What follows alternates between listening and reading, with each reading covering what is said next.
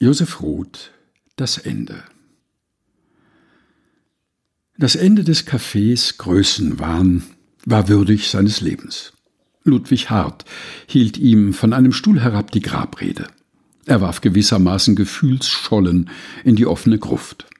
Der rote Richard sammelte erlauchte Namen auf einer Liste. Er setzte dem Café des Westens einen papierenen Grabstein.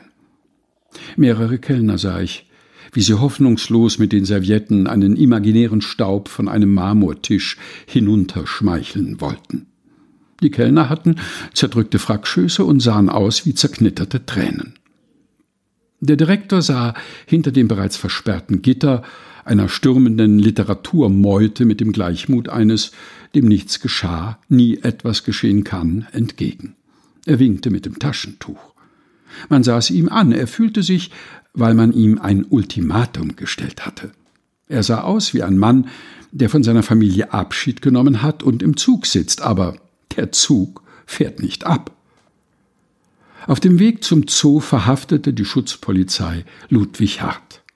Indes sangen die Bohemians, Blut soll fließen, das Blut Paulis, des Inhabers. Und nie während der ganzen Café des Westens Existenz nicht geschah etwas Größenwahnsinnigeres. Die Guillotine musste für einen Kaffeesieder herhalten, und nie haben sich die Literaten stärker verkannt. Denn sie forderten Blutrausch und meinten Mokka-Trank. Denn Bohnenkaffee fließt in den Adern der Menschheit. Aber eben um diesen Bohnenkaffee ist es schade und um diese Menschheit. Ich verstehe die Verachtung der mit häuslichem Herd versehenen für penatenlose Existenzen nicht seitdem es erwiesen schien, dass die Unfrisierten und Wildbehaarten ebenfalls nichts können, werden sie von den Nichtskönnenden Kurzgeschorenen verspottet. Der ganze Unterschied besteht in der Haartracht und in dem Aderninhalt. Die Langhaarigen haben Mokka in den Blutgefäßen und die anderen nur Malzkaffee. Sie schaffen keine Werte. Sind Patenthosenknöpfe Werte? Woher nimmt der Patenthosenknopferzeuger das Recht, über einen schwätzenden Nichtskönner zu schimpfen? Die Ausrede, dass selbst ein Bohemien Patenthosenknöpfe brauche, ist ein Zivilisationsargument. 5000 Jahre lebte die Menschheit ohne einen einzigen Druckknopf.